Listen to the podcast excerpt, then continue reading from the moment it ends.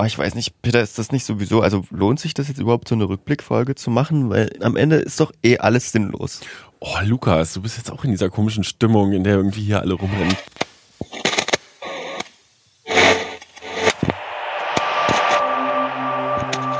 Flurfunk, der Medienpodcast aus Dresden. Hey Lukas, was hast du zu Weihnachten geschenkt bekommen? äh, ähm, Los, lass es durchblicken. Wir ja, zeichnen vorher wir auf. zeichnen vorher auf. Hallo. Ähm, hallo. Hier ist Flurfunk Podcast, Folge Nummer ohne. Ähm, am Mikrofon Peter Stavovi, ich stelle mich mal selber vor. Und, Und Lukas Görlach. Ähm, wir sind beide Podcaster erstmal. ja, freie Journalisten, Medienmacher. Ich betreibe den Blog Flurfunk Dresden. Und ich arbeite viel für den öffentlich- öffentlich-rechtlichen Rundfunk. Jo, und das ist unsere Folge hm, 35, wenn wir mitzählen, aber wir, wir sagen ja keine Zahlen mehr. Ja. Und ähm, gibt es eigentlich einen Werbeblock heute?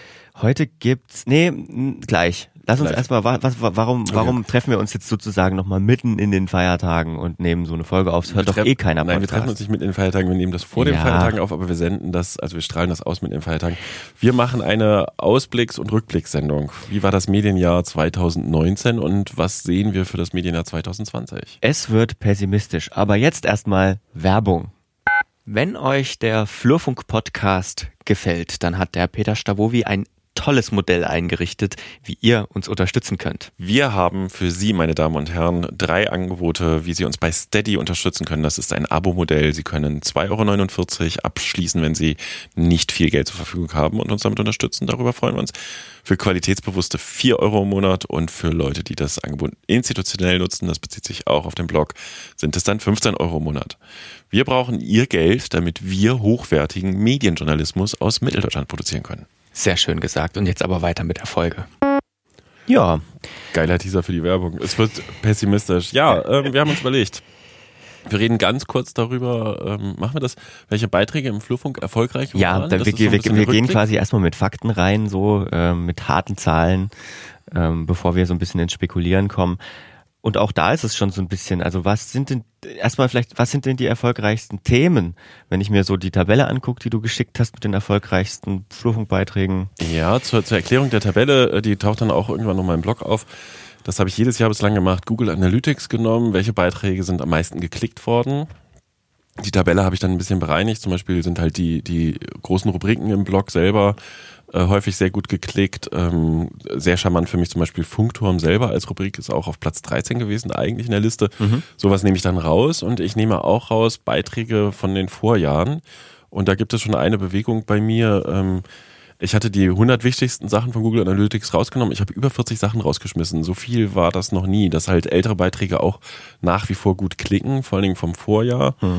Ähm, beispielsweise äh, meine Kommentierung des Vorgangs Katrin Huss vom Dezember 2018 lief im kompletten 2019 sehr gut, war unter den Top 10. Übrigens auch, äh, habe Auswertungen mal gemacht bei Spotify, ähm, wo wir ja auch zu hören sind. Der Katrin Huss, die Katrin Huss-Folge ist die erfolgreichste gewesen dieses Echt? Jahr. Das Ja, sagst du mir jetzt? Ja, was sind, was sind so die Beiträge, die ähm, am meisten geklickt haben? Auf Platz 1 Uwe Steimler. Ne, wie ist das zu bewerten mit der Meinungsfreiheit? Äh, dann zwei Beiträge zum Thema Fake News. Vier Imane suchen, besuchen angeblich eine Grundschule oder äh, eine Geschichte über Bitcoin-Trader. So, dann Lügenpresse, Bautzner Unternehmer, Drews schließt kritische Medien aus, ist auf Platz 4. Und so geht das dann weiter. Fake News, Platz 6 Halle, ähm, Platz 9 ist der Kommentar von Anja Besand im Blog direkt nach der Landtagswahl, äh, denn sie wissen, was sie tun. Dann wieder Steimle, dann wieder Fake News, Lügenpresse. Dann in den 13er kommt irgendwann ähm, die SLM mal, der LVZ Bombenticker, auch ein Beitrag aus dem Dezember. Das ist ja auch immer noch spannend, dass Beiträge, Steimle war ja November, Dezember, ne, dass solche Beiträge dann das Top-Ranking anführen. Ähm, immer bemerkenswert. Äh, die Kolumne, die der Stefan Zwerens schreibt, mit dem ich gestern gesessen habe, die läuft auch gut. Ähm, SLM lief gut. Podcasts aus Sachsen, da haben wir ja mal eine Übersicht veröffentlicht, war jetzt hier, wahrscheinlich rutscht das dann in der Feinauswertung dann auch noch ein bisschen nach oben im 20er-Bereich. So, und ähm, was halt auffällt für den Flurfunk, ne, so Personalien kommen immer noch mal wieder dazwischen, also wo Leute neue Posten übernommen haben oder ein Wechsel stattgefunden hat. De facto aber äh, machen hier das Thema Fake News, SLM und so den meisten Bass aus. Ähm, woran liegt das? Ist es einfach, weil du warst ja eigentlich eher so, wenn ich mich recht erinnere, der, der ein bisschen dagegen war, Fake News so zu enttarnen. Hat denn das überhaupt Sinn, hast du gefragt? Muss man denn und so richtig stellen und so weiter? Aber so offensichtlich geht das ja sehr erfolgreich. Ja, theoretisch könnte man das permanent machen, wobei es gibt ja diese Grundthese aus der Wissenschaft, sobald man Fake News widerlegt, verstärkt man in bestimmten Zielgruppen auch die eigentliche Fake News. Ne? Also hängen bleibt dann nur die ursprüngliche Nachricht. Nichtsdestotrotz, oh, das ist ja schon ein Vorgriff, ich habe gerade noch was so positiv fürs nächste Jahr aufgeschrieben. Ich glaube, dass äh, die Gesellschaft langsam lernt und dass es auch nicht unwichtig ist, bei bestimmten Themen das doch immer mal wieder zu thematisieren. Hallo Leute, das ist eine Falschnachricht, mhm. anstatt es einfach im Raum stehen zu lassen. Aber ich bemühe mich im Blog nicht permanent ähm, Falschnachrichten zu widerlegen zum Beispiel. Oder übrigens, auch das ist auch so eine alte Lehre, äh, Flurschelten, also Medienkritik läuft traditionell sehr gut, aber ich ähm, will einfach auch Nachrichten verbreiten zwischendurch und nicht die ganze Zeit nur Medienkritik machen. Mhm. Ähm, wollen wir vielleicht nochmal kurz auch auf den Podcast schauen, was die Zahlen angeht? Ich habe mal nebenbei das aufgerufen. Sehr gut. Ähm, sieht sehr schick aus, also bin sehr zufrieden. Geht natürlich, geht natürlich immer noch mehr. Wir haben, ja, wir haben Hörer, wir haben sogar äh, eine vierstellige Zahl an Abonnenten. Echt Ähm, cool. Ja, mega cool. Ähm, und man muss sagen, seit Mai, also seit wir, ich glaube, äh, steigen natürlich die Zahlen, weil wir seitdem machen wir, glaube ich, zwei Wöchen, also zwei Wir bemühen uns darum, wir bemühen uns zwei darum, wöchentlich zu- zweiwöchig zu machen. Ähm, es, es ist ein Wechsel. Es gibt so Monate, da funktioniert es wesentlich besser. Es gibt Monate, funktioniert es ein bisschen schlechter. Da müsste ich jetzt allerdings nochmal gucken, ob das vielleicht auch die Zeit war, wo wir mal eine Woche ausgelassen haben. Ähm, so, weißt du, also wo wir ein, eine Folge mal, mal verspätet ges äh, gesendet haben. Also es sieht sehr gut aus. Es ist auf jeden Fall steigend über das Jahr, die, die HörerInnenzahlen. Vielleicht noch was zu den, zu den erfolgreichsten, vielleicht zu den erfolgreichsten ähm, Episoden. Mhm. Ähm, unsere erfolgreichste Episode, und das wird jetzt eine Person, glaube ich, freuen, ist die, das Interview mit Robert Kuhne von Tag 24. Yeah. Ähm, aber nur ganz knapp, ganz, ganz knapp vor der Folge über kritische Medien in Bautzen. Ähm, Nachrichten von der SLM und Urteil wegen Bundesmucks-Ausschreibung. Da war aber das SLM-Thema, glaube ich, dominant, oder? Die Ja, Bautzener. da war, Hm? da war, ich glaube, da waren die Bautzener waren tatsächlich dominierender. Ähm, muss man aber sagen, die Folge hatte auch wesentlich mehr Zeit zu performen, sag ich Ah, mal. Also okay. deswegen, die kam am 8. Juni und Herr Kuhne kam ja erst 19, U- äh, am 19. September. Das heißt, das ist schon die am besten laufende Folge. Was auch hatten- gut lief, war unsere Live-Sendung aus dem Landtag tatsächlich. Das hätte ich gar nicht so gedacht. die hat einen riesen Spaß gemacht übrigens. Die fand ich Komplett. qualitativ tatsächlich auch, muss ich sagen, im Nachgang nochmal, hat mir gut gefallen. Aber ich dachte, dass die, ähm, dass die im Podcast weniger gut ähm, läuft, weil die ja sozusagen, war ja eine Live-Sendung aus dem Landtag und eigentlich nach der Landtagswahl schon durch quasi, weil da ging es ja nochmal um Wahlkampf und wir haben das quasi abschließend besprochen. Aber das hat dann offenbar den einen oder die andere sehr gut interessiert. Da muss ich sagen, da hatte ich ja im Vorfeld äh, die Kalkulation, dass tatsächlich dann, wenn die Wahl durch ist, es diese gleichklingenden Interpretationen der in Anführungszeichen Mainstream-Medien gibt und die Leute dann ganz dankbar sind, wenn es nochmal Perspektiven gibt, auch wenn die Rückblicken noch vor Verkündung des Wahlergebnisses waren, auf zum Beispiel den Wahlkampf, die Stimmung in Sachsen. Das war so meine inhaltliche Kalk Kalkulation, weswegen ich das so auch vorangetrieben hatte, das Projekt mit.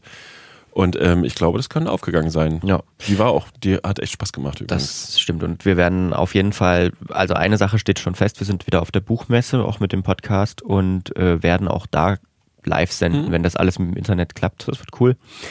Ähm, aber vielleicht nochmal ganz kurz, äh, wie uns die Leute hören, was wir über euch wissen. Ähm, Über sie wissen.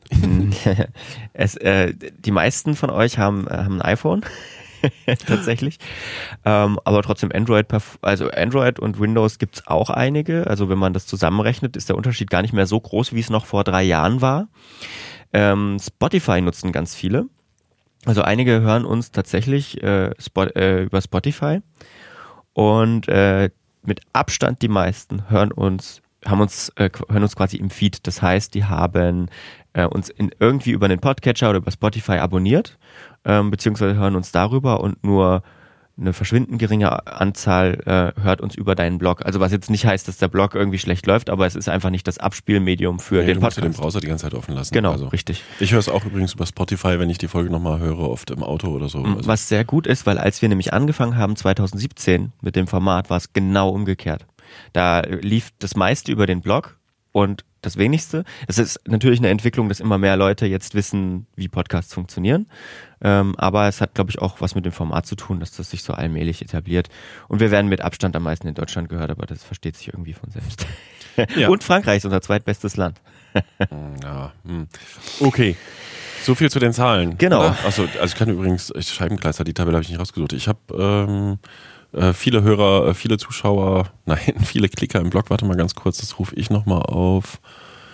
Ähm, ich habe irgendwo die Zahl, nämlich ähm, tatsächlich, äh, der Blog hatte 323.000 Seitenaufrufe bis zum 16. Dezember.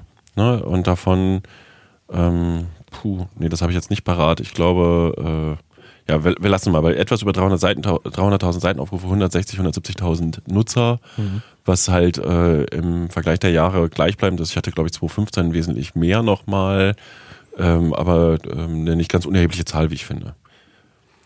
Cool. Jo. Ja. Ähm, Lass uns mal reden. Was äh, Rückblick, haben wir den damit abgeschlossen? Ja. Ja, ich denke was, auch. Wir kommen zum, Aus, dann, zum Ausblick. Dann wird die Folge auch nicht so lang heute. Ja. Ja, was macht denn dich skeptisch, Lukas? Wir hatten uns das vorher vorgenommen. Was macht dich skeptisch, was macht dich optimistisch? Oh, ich bin eigentlich, was die Medien angeht, jetzt so insgesamt in so einem in so einer Skepsis gefangen, irgendwie habe ich den Eindruck. Es wirkt, wenn, wenn man sich so anguckt, wie, wie ähm, irgendwelche, weiß ich nicht, so Shitstorms funktionieren und wie, wie schnell Leute irgendwie auf die Palme gehen und explodieren und so. Das ist alles so irgendwie schnell geworden und hat nochmal so wie, also in den ganzen letzten Jahren irgendwie so eine Dynamik bekommen, die so ein bisschen Sorgen macht. Also mir macht das Sorgen, ähm, dass man, dass, dass, dass es immer weiter polarisiert quasi.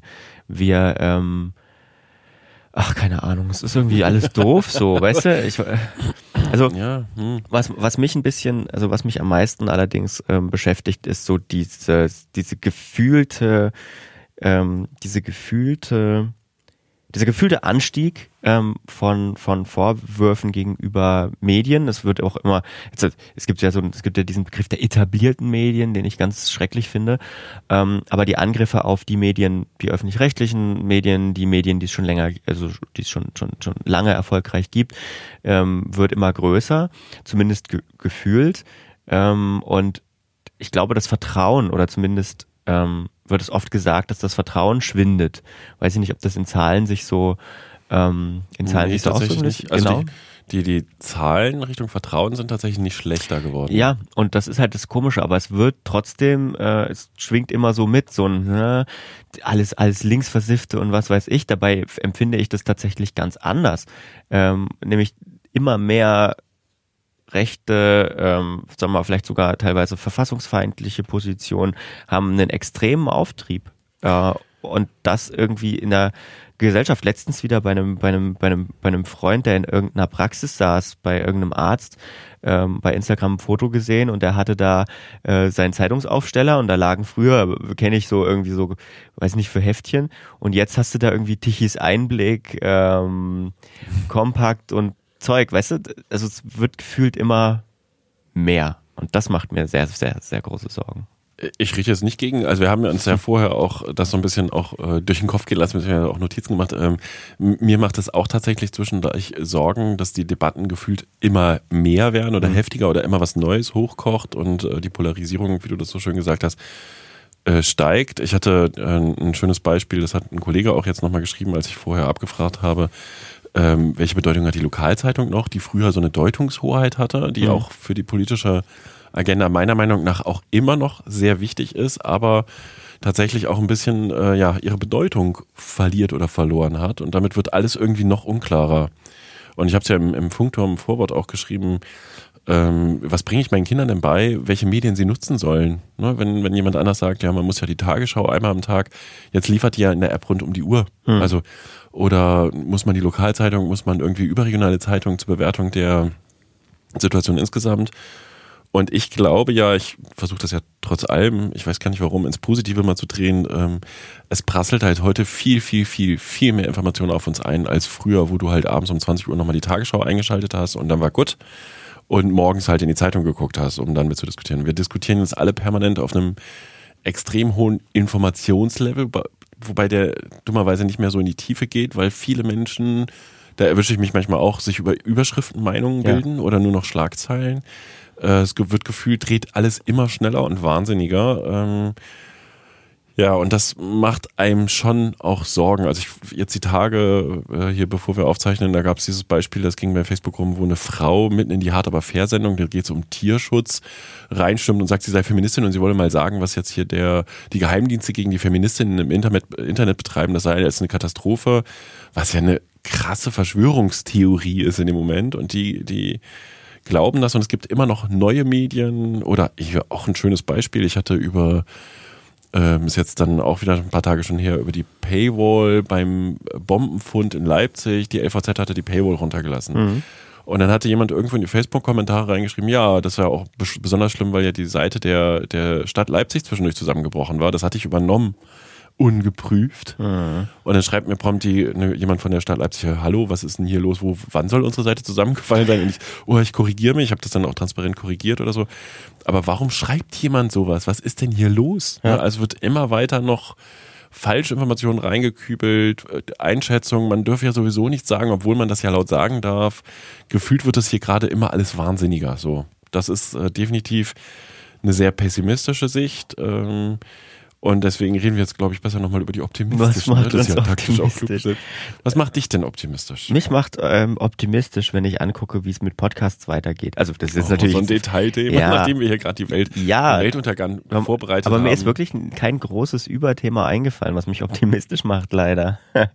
nee, also was heißt, äh, den, den, die Podcast-Entwicklung angucken, äh, kann jetzt schlecht die Zukunft voraussagen, aber ich glaube, ähm, es wird sich auch 2020 einiges tun, nachdem ich 2019 als das krasse Podcast-Jahr empfunden habe, wo ganz viel gegangen ist, wo es, also nicht nur ganz große Player, Google Podcasts und, und Spotify hat sich ja sehr fokussiert auf Podcasts. Also das war so das Jahr der Breaking News irgendwie für mich. Und ich denke, 2020 wird das Jahr, wo sich das jetzt etabliert. Also wo, ähm, wo man jetzt die Auswahl hat zwischen unterschiedlichen Plattformen. Immer mehr Leute werden lernen, wie Podcasts funktionieren. Das war auch so ein, das Fazit von so einer, also so ein grobes Fazit von einer Podcast-Konferenz vom MDR, bei der ich, bei der ich war, von MDR Next, ähm, dass es immer noch viel Erklärungsbedarf gibt, wie funktionieren Podcasts, was sind Podcasts, wie hört man Audio on Demand, aber dass das dass es ein Rieseninteresse gibt, hat mittlerweile je- jeder irgendwie interessiert. Und sogar der Rolling Stone hat letztens gefragt, äh, sorgt, sorgen Podcasts, sorgt die sprunghafte Entwicklung von Podcasts dafür, dass die Musikbranche Gewinneinbußen hat, was schon mal krass ist. Ähm, und deswegen, also ich glaube, da wird sich einiges tun. Ähm, ich denke auch, es wird wird auf NutzerInnen sehr viel, sehr viel coole Features zukommen, wenngleich natürlich, äh, es wird mehr Werbung geben, da bin gehe ich fest von aus, und es wird mehr Bezahlmodelle, sag ich mal, geben. Also es gibt ja auch schon Audible, wo man für, für Sachen bezahlen kann und so weiter. Also es wird dir so langsam monetarisiert sich das Ganze, was ja aber auch nichts Schlechtes sein muss. Ähm, ja, das geht ein bisschen in die gleiche Richtung, was ich mir so notiert habe. Ne? Ich habe äh, mir so aufgeschrieben, es gibt große Anstrengungen, Anstrengungen Medienkompetenz zu, ver, zu verbreiten. Ähm, dieses ganze Thema, dass die, die nachwachsenden Generationen, vor allem aber auch die, die jetzt älteren Generationen mit Medien anders umgehen und ihren Nachrichtenkonsum besser managen können. Ich meine, es gibt ja schon so Sachen wie Slow-Media-Bewegung oder ähm, konstruktiven Journalismus oder wie man das nennen will. Ähm, und unter Umständen kann sich daraus auch einiges Positives entwickeln. Ähm, ich sehe als positiv an oder ich bin sehr, sehr gespannt, sagen wir das mal so, was jetzt dieser Koalitionsvertrag, äh, den in Sachsen äh, sich gegeben hat, äh, in Sachen Medien in Bewegung bringen wird, weil ich glaube, da sind auch schon die relevanten Themen weitestgehend erkannt. Und äh, wenn ich mich nicht täusche, dann finde ich zunehmend spannend, wie halt jetzt mit Populismus, wie mit Fake News umgegangen wird. Ich setze das mal unter diese Überschrift, die Mitte hat gelernt, ne? dass man ähm, Politik vielleicht besser erklären muss, transparenter machen muss. Äh, Medien werden transparenter meiner Meinung nach. Ähm, ich bin immer noch frustriert über die Fehleranfälligkeit äh, der Gattung oder über dieses Thema Geschwindigkeit und Skandalisierung und Boulevardisierung und so. Ähm, aber hm, unter Umständen ist das jetzt gerade Jammern auf hohem Niveau, getrübt durch dunkles Wetter im Winter und äh, Frust über den vielen Stress vor Weihnachten. Weil ähm, in der Summe bin ich übrigens äh, eigentlich, ähm, jedenfalls beruflich, immer Optimist. Ja, okay. Oh, Lukas, jetzt reißt es doch nicht wieder runter. ja, es wird weitergehen. Ähm, und der Mensch ist vielleicht auch nicht so doof, dass er sich alles äh, wieder kaputt macht, was er sich aufgebaut hat. Ja, stimmt, das hat der Mensch ja noch nie gemacht vorher. Heute gibt's mehr Wissen darüber, was passieren kann. Insofern ist das ja auch wieder eine Chance. Ja, schauen wir mal. Aber also, um dann noch einen Aspekt, was ja auch wirklich äh, vielleicht auch mal aufgehangen an dieser Diskussion um The Buzzard, ne, Mhm. ist, ähm, die haben wir jetzt gar nicht im Podcast thematisiert, ist irgendwie hinten rübergefallen, aber da haben sich also ein paar Leute Gedanken gemacht, sie wollen ein neues Konzept, sie wollen äh, die unterschiedlichen Positionen mal zusammenbringen, um darzubieten, äh, das sind Positionen zu einem Thema von ganz weit da und von ganz weit da und das ist ja im Twitter etc. äh, sehr, sehr stark kritisiert worden, sehr heftig. Ähm, weil zu Recht darf man rechtsextremen Medien, die Fake News verbreiten, die äh, rassistische Inhalte verbreiten, darf man die in so einem Angebot thematisieren. Und das ist die Aufgabe, die The Buzzard-Macher, die das Geld jetzt eingesammelt haben, äh, jetzt als nächstes so vor sich haben. Wahrscheinlich sind sie schon mitten dabei, aber ähm, ich glaube, das ist ein Kernproblem. Dieses ähm, sprich nicht mit Nazis, grenzt die komplett aus. Also kein Fußbreit dem Faschismus, dieses alte äh, linke, sehr linke Motto, was nach dem, nach dem Nationalsozialismus ja auch äh, quasi so ein treibendes Element ist äh, vieler Menschen politisch oder äh, naja, jetzt sind sie da und Angebote wie, was weiß ich, Breitbart News, Kompakt etc. verbreiten halt ihre teilweise extremen Positionen oder auch fremdenfeindlichen Positionen im Netz und ähm, äh, stehen da jetzt so rum. Und das ist, glaube ich, so eine, so eine Kerndebatte. Ne? Ja. Also darf man die einbeziehen, wenn sie doch da sind und wenn sie auch breite Bevölkerungsschichten inzwischen erreichen, die dann so platt dahergehen und sagen, ja, aber das darf man ja nicht mehr sagen oder das habe ich doch auch gelesen. Also wie, wie geht die Gesellschaft mit sowas um? Ja. Und ich glaube, dass ähm, die Grundfrage ist, geht man das Thema irgendwie an? Lässt man es? Ordnet man diese Medien per se immer ein? Das muss man, glaube ich. Ja. Äh, aber ist dann auch diese Art und Weise, wie The Buzzard jetzt im Netz, ich habe das ja ein bisschen verteidigt und war dann ja prompt übrigens, wurde ich ja von jemandem verantwortlich gemacht, weil ich das verteidige und weil ich The Buzzard oder wir hier denen auch eine Plattform geboten haben, seien wir mitschuld an rassistischen äh, Übergriffen und Morden. Wo ich so denke, ey, warte mal, so. Also diese Debatte wird, glaube ich, weiter zu führen sein. Und ich komme jetzt aber doch nochmal zu einem positiven Aspekt, wenn ich mir überlege, wie 2015 diskutiert wurde, was jetzt mit dieser Gesellschaft hier gerade passiert. Ähm, hä, hallo, guck mal, es gibt uns immer noch. Ne? Nix mit Bürgerkrieg und Islamübernahme und Umvolkung und wie dieser ganze Scheiß heißt. Aber die Bullshit. Narrative funktionieren ja trotzdem immer noch.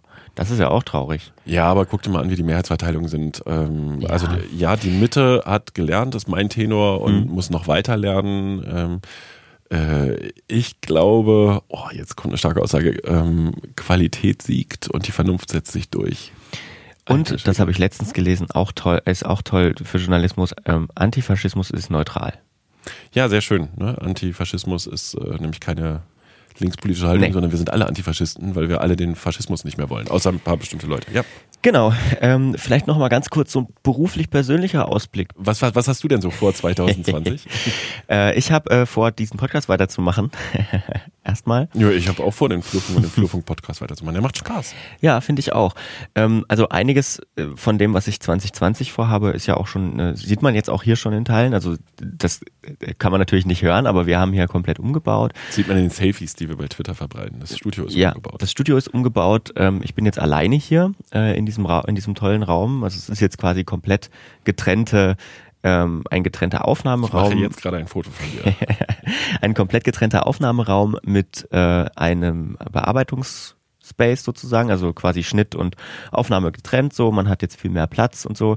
Das ist darauf zurückzuführen, dass der Bonnie, mit dem ich ähm, Einfachton zusammen mache, äh, hier rausgezogen ist und in einen zweiten Standort, hast du es, glaube ich, genannt, umgezogen ist. Also es gibt jetzt so Eine er hat- Dependance. Eine Dependance. Er hat sich jetzt so ein richtiges ähm, Abmischstudio. Also wer ein bisschen Ahnung von Audio hat, da reicht es nicht, einfach nur irgendwie so einen kleinen Raum zu haben wie hier, sondern im Idealfall steht auch der Schreibtisch irgendwo in der Mitte und hat so eine 5.1 Abmischanlage und so weiter. Also er hat sich auch sehr vergrößert.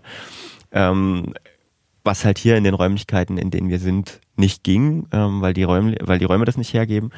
Deswegen, also wir haben uns vergrößert und auf der anderen Seite richten wir uns auch ein bisschen neu aus. Da wird's bei uns im Blog, wir haben ja auch so einen Unternehmensblog, ähm, nochmal ein Artikel dazu geben, wo wir das ein bisschen genauer erklären. Also wir machen weiterhin, sind weiterhin natürlich produzieren, äh, produzieren Podcasts, ähm, auch im Auftrag, wollen uns aber verstärkt vor allem auf Weiterbildung konzentrieren, also quasi Workshops geben, äh, Vorträge halten.